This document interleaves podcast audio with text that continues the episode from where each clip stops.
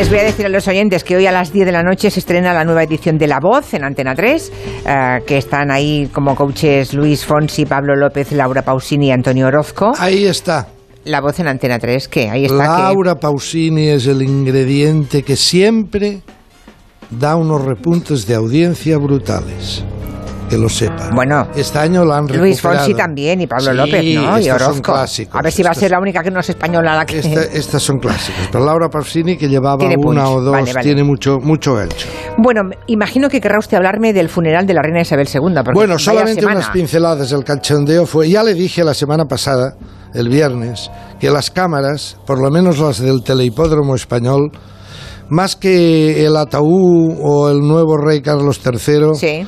Lo que estarían pendientes era mm, de a ver mm, cómo funcionaba la regia familia, ¿no? Los cuatro del póker, de los cuatro reyes de la baraja. Vale, sí. A ver cómo estarían. El protocolo británico nos ha hecho un favor a los periodistas bárbaro, porque los puso juntitos. Sí. Y además, la reina Leticia al lado del emérito, Bueno, eso fue un detalle. casi rozándose. Eso fue un detalle y hubiera sido peor que colocaran a hijo y padre, ¿no? Así que está No, no, bien. no lo sé, que hubiera sido peor. Yo creo que sí. Por lo poco que se vio, estaban juntos, pero la distancia existencial era infinita. ¿eh? Y, y bueno, el ¿Y cuál es cachondeo, su- el cachondeo en las, en las redes fue absolutamente... A ver, tuvimos la mala pata desde un punto de vista estrictamente informativo, que es que dentro de la abadía la señal era exclusiva británica, es decir, de la BBC. Y claro, la BBC no está de mandangas ni de, ni de florituras eh, patrias Hombre, hispanas. solo- es, que, es que no podía montar Entonces, un set para eh, todas eh, las teles del mundo, claro, bueno, una sola ahora señal. imagínese usted que hubieran dejado entrar a las teles patrias, que hubiera habido corro de periodistas con la alcachofa, con cámaras, Hombre, no, pero en un funeral, Rosy, señor es igual, la Hombre, noticia no. es donde tiene que estar. Eso no es y hay que estar allí. Sí, Bueno, sí bueno. que lo era, sí. El cachondeo en la mayoría de programas de humor fue infinito. Y yo mm, mm, paso, paso ya. Pero sí que me han gustado dos reflexiones que han coincidido, curiosamente. La de Risto Mejido en Todo es mentira, que viendo el panorama, viendo a los cuatro de la baraja, dijo... Esta es la imagen que Zarzuela y Moncloa lleva dos años intentando evitar. Efectivamente, consiguió el protocolo británico lo que la zarzuela y la Moncloa han intentado evitar durante dos años, que no se les vea nunca juntos.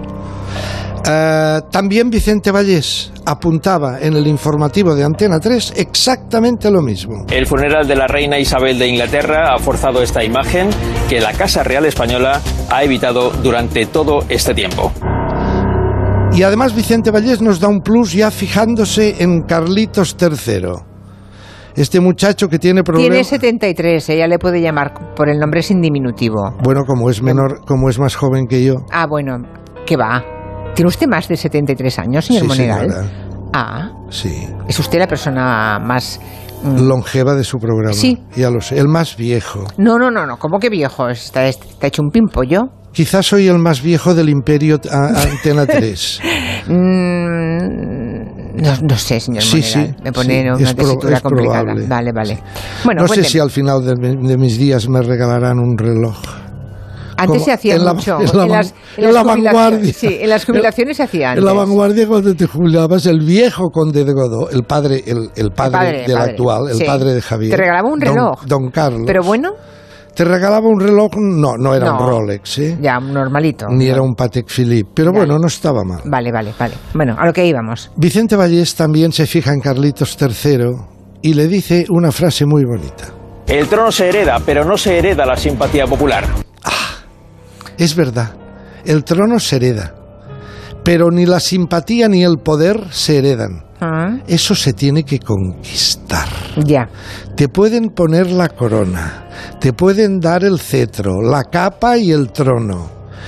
Pero lidiar con el pueblo y con el prestigio y con los políticos, esto lo tienes que ganar a pulso, lo tienes que conquistar. Bien, sigamos. Hablemos de lazos de sangre, televisión española. ¿Sabe usted? ¿Ha vuelto el programa? Sí, es Vale. como, es como, ¿cómo lo llamaban? Como una ola que viene y se va, ¿no? Ya. A ver, hicieron un programa especial sobre Rafael Acarrá el otro día. Mm, ¿Por qué? No sé por qué. Ni se cumplían años de su muerte, ni se cumplían... Es que no hay una razón, ¿no? Para hacer eh, ni se de cumplía- sangre, que yo no, sepa, nunca hay una les razón. pareció que este- yo lo apoyo, eh, cuidado, en este caso lo apoyo, porque Rafaela Carrá es una tía que nos ha dejado una estela o un recuerdo de mucha simpatía, mucho dinamismo, mucho buen rollo Sí, es verdad. y sobre todo lo que tiene Televisión Española, y es que como ha trabajado tanto en Televisión Española, Tienen los mejores archivos. tiene claro. un archivo brutal. Yo hubiera hecho el programa con trozos de archivo, fue lo mejor. Porque el resto, lo que hicieron de rellenar de contertulios, algún cotilla, eh, cháchara, purparlé, eso a mí me sobraba, francamente. Lo bonito es ver a Rafael Acarra en acción, sobre todo con el archivo longevo de Televisión Española. Solamente de los contertulios quiero destacar un instante muy acertado de otra gran vedette que fue gran vedette del espectáculo, Norma Duval, que dijo, Hasta ese momento o eras cantante, o eras bailarina, o eras presentadora. Entonces, el cóctel lo hizo ella. efectivamente, El cóctel. el cóctel lo hizo ella. Es aquello de que decían, si me permite la expresión, aquel crítico norteamericano que viendo actuar a Lola Flores dijo, ni baila, ni actúa, ni canta, ni canta, pero no se la pierdan. Rafaela Carrá no era cantante. Rafaela Carrá no era bailarina. Rafaela Carrá no era presentadora. Pero conven- con- confluían en él en un cóctel Sí, una serie de virtudes. una serie, estas, es, todo esto lo compendiaba ella misma, ¿no? Ah, yo rescaté el trozo entero, solo nos pusieron en televisión española un momento, de aquel programa 1994, mes de enero, 26 de enero, un día antes de la huelga general, aquella famosa huelga general del 27 de enero del 94, Rafaela Carrá estaba haciendo Hola Rafaela en televisión española y invita a su show a don Santiago Carrillo. Ahí es nada. Y Santiago Carrillo se presenta. A ver, estaba de presentación de sus memorias. ¿eh? Ajá, sí. Llevaba 757 páginas. Las tenía Rafaela en la mano. Don Santiago, siéntese con ese acento italiano que tenía eh, tan extraordinario. Siéntese, don Santiago, aquí a mi lado y tal. Y le hace de entrada una pregunta. Tenía retranca Ra- Rafaela Carrá. A ver, dicen sus biógrafos que siempre votó comunista. Ella sí. Sí, Sí. sí. Era muy de izquierdas, Rafael. Pero bueno, es difícil porque el comunismo, y entonces es cuando ella le entra nada más de entrada a Santiago Carrillo haciéndole esta pregunta. Y, por ejemplo, em, ¿qué significa, según tu opinión, ser comunista hoy en día? Que ya no existe el comunismo. Las pasó canutas, Carrillo. No le pongo la contestación porque fue bueno, libertad. Ya, lo importante es la pregunta. Ya, de la persona. Bueno, era el eurocomunismo, ¿no? Que era. Sí, pero no se- La versión democrática le del costó comunismo. y entonces Carrillo que es listo era era listo como un lince debió pensar esperaros televisión española que ahora os la preparo y efectivamente llega un momento que estando sentado en el mismo sofá junto a Rafaela le recuerda a Rafaela mañana hay huelga general y utiliza los micros, las pantallas y el plató de televisión española Para citar a todo el mundo a la huelga, para llamar a la huelga. para hacer un llamamiento a la clase proletaria. Los trabajadores mañana, si quieren defender sus intereses y no seguir retrocediendo, deben ir a la huelga. Que o se defiende con medios constitucionales, pacíficos, democráticos, os terminarán merendándosela. O vas a la huelga o te la meriendan, decía Carrillo. Ya sabemos cómo acabó, sí. Sí. sí. Sí. ¿Qué más ha visto, señor Monegal? Más cositas. Eh, 2.500 programas del programa Al Intermedio. Yo creo que deberían haber invitado a la alcaldesa de Madrid. ¿Alcaldesa? ¿O la presidenta de la comunidad? Perdón, a Ah, la, Ayuso. no a la alcaldesa, a la presidenta de la A comunidad, de la a la comunidad, señora sí. Ayuso, dado que llevan meses y meses haciéndole la parodia, hubiera sido un golpe de humor extraordinario para celebrar los 2.500 programas que Wyoming y su equipo invitaran. Pero bueno, ¿A quién invitaron? A Zapatero, hombre.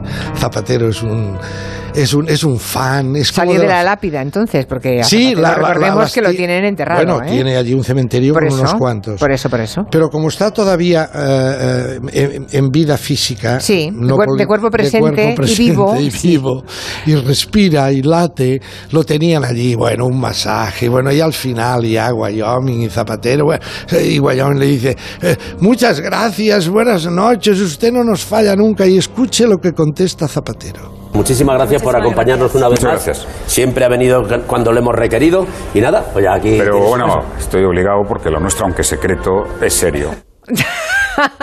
Lo nuestro, aunque secreto, es serio. Se refiere, claro.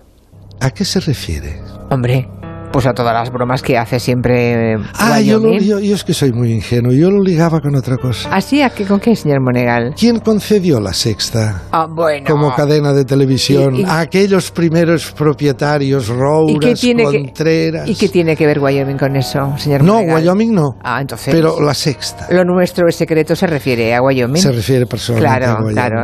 Usted le ha puesto un pelín más de mala leche, pero bueno, ya lo entiendo, es su misión. Fue aquel presidente que les dio expresamente. Misión, sí, sí. ¿Sabe que la sexta tenía que ser para un grupo de, recre- em, de reconocida trayectoria audiovisual y demás? La sexta tenía que ser para el grupo Z. Eso me lo contó José Manuel Lara antes de comprar. Luego la compró José Manuel Lara. Sí. Se la compró a los que se la dieron gratis. Sí. Mm. ¿eh?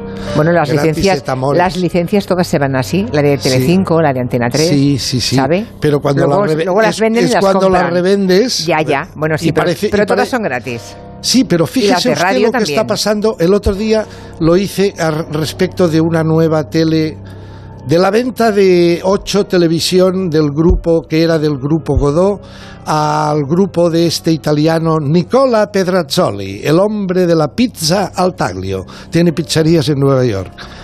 Coño, si la licencia cuando se da, y eso vale para todos, Sí. si cuando se... A ver, una tele no es una zapatería. Usted y yo mañana no podemos montar una tele si no nos da permiso el Va gobierno. usted a contar cosas que a los oyentes no les importan nada. Bueno, pero porque que lo sepan. Son tan endogámicas que no tienen ningún No, no, interés. pero es muy importante. Pero pasa con las licencias de radio y con todo, señor Monegal. Bueno, pues- no nos metemos en ese jardín. Pues sí, por favor. pues sí, hay, No. que, hay que decirlo, que luego resulta que, que tiene que haber un concurso público para que te la den, pero para venderla no. Claro. La- puede ser una transacción como si vendieras una zapatería. Claro. No. Hacemos una lista no de lo los hacemos la lista de los agraciados. Efectivamente. Bueno, pues ¿qué- ¿qué no vamos a hacerlo? Pues para contarlo a medias más vale callarse, señor Monegal. No lo he contado a medias, ha quedado claro. Bueno, no sé, es usted muy optimista. ¿Qué más? Lo último. Bueno, o lo penúltimo, no sé. a ver. Un nuevo culebrón, pero ya se ha acabado, ¿eh? Lamento porque ahora como solo actúo los viernes, usted ya me ha barrido Ya de su está. programación Venga. de una manera brutal. Ya empezamos a llorar. Bueno, Bien, estoy muy contento de venir los viernes. hombre, está usted como Dios. A ver, No trabaja, viene aquí el viernes, ya ve. usted ¿Eh? no lo ha visto, han sido cinco o seis capítulos. Viene de Italia, no es turca. An- Antena 3 está acertando muy bien con la serie. ¿Es una serie Se llama La Esposa. italiana? Italiana. Ah, ¿Sabe de qué va? Pues muy rápido, solamente. Calabria, hambre. No, no le hablo del siglo pasado, no, no, de este, de este, de principios de este o finales del, Del 20. 21, del, del 20. del 20. Sí. Calabria, hambre, una familia, mm, se comen el yeso de las paredes, no tienen nada, ni pan. Y entonces una de las señoras eh, solteras de la casa, que ya es una señora de buen ver, no es una niña de 15 años, dice, nada, cuando venga el del norte, yo me ofrezco. Viene todos los años gente del norte, del Piamonte, del Valle de Aosta. O sea, la Italia rica. La Italia Sí. rica, la Italia del norte, vienen elementos a comprar mujeres. Porque dicen que las del sur, que las llaman no calabresas, las llaman beduinas. Mm. Beduinas. Las del sur son buenas paridoras, buenas amamantadoras y buenas trabajadoras. Qué bien, desde la última feria de ganadería no oía cosas parecidas. Efectivamente. Vale. Y entonces se lleva, viene un señor, que luego resulta que es buena gente. ¿eh? Hemos visto que este señor es... Pero la entrada es brutal. Se la lleva a esta señora y le dice que se tiene que casar con su sobrino y una noche la coge y le dice, tú lo que tienes que hacer, esto es un negocio, tanto para ti como para mí. Escuche. Tú necesitas dinero para tu familia y yo necesito hijos que lleven el nombre de los Basi. Así que, esta noche te metes en la cama de Ítalo. Total, volverá borracho, pero te verá. Haz lo que tengas que hacer. Y cuando te vea embarazada, mandaré el resto del dinero a tu madre. Ya.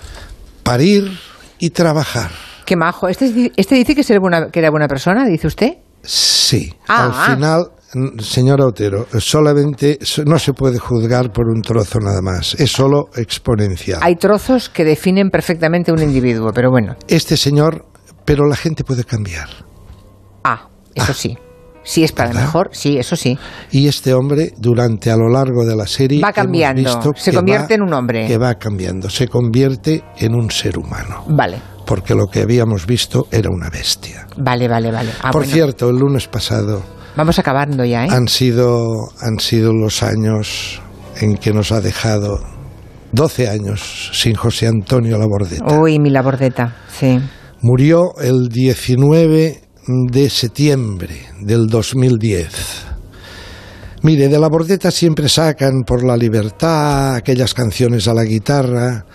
La bordeta, siendo un hombre de secano, cuerpo enjuto, cara seca, con dos ojos como chispas cargados de largas cejas. Estoy recitando un poema, esto no es mío, pero le va bien a la bordeta. Yo cuando lo entrevisté en aquel humilde programa Telemonegal me pareció un hombre de voz brusca, pero de mirada absolutamente humana. Y tierna, sí, y sí lo era.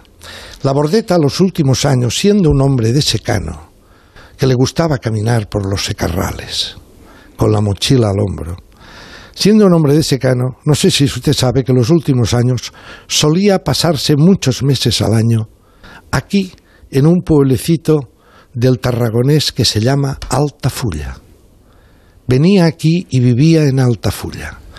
Y, y yo le he recordado, le he querido entresacar un poema que escribió seguramente mirando el mar, poema Adamar, que comienza, cuidado, la rareza, no hay guitarras, hay piano, es una rareza. ¿Y esa voz de la bordeta? Viniste como supe que vendrías, sola, callada, sin llegar del todo. Viniste como supe que vendrías, sola callada, sin llegar del todo, quedándote al marcharte, Agua. del agua del mar, y a la orilla las olas se acercan, dejando su sabor en la arena. Si siguiéramos estos dos minutos y medios que dura esta extraordinaria aportación musical, escucharía también con él la voz de María José Hernández, cantautora, también de Zaragoza, como la Bordeta, gran amiga suya que le quiere mucho.